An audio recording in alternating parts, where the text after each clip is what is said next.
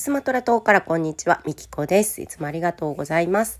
このチャンネルでは自分をサボらずに生きるというところを軸にスマトラ島の暮らしから感じていることやフリーの仕事から感じていることをお話ししています。はい。ということで今日はですね、お便りの返信をしたいなと思います。えー、きよちゃんからです。前祝い楽しいね。喜ぶって体がジンジンする。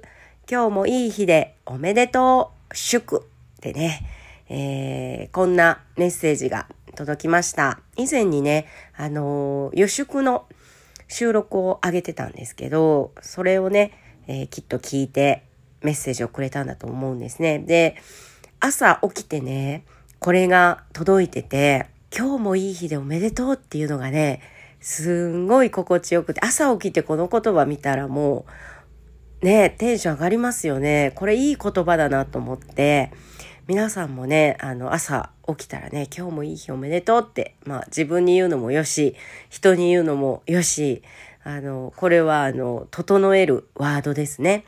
うん、これぜひみんなにシェアしたいなと思ってね、今日は、えー、お便りの返信を収録させていただきました。えー、いつもね、たくさんメッセージをいただいてるんですよ。で、返信のね、収録をしようかなって思うんだけど、これはきっと私にプライベートのメッセージを送ってくれてるなって、えー、思うやつもあるので、えー、紹介してないメッセージもたくさんあるんですね。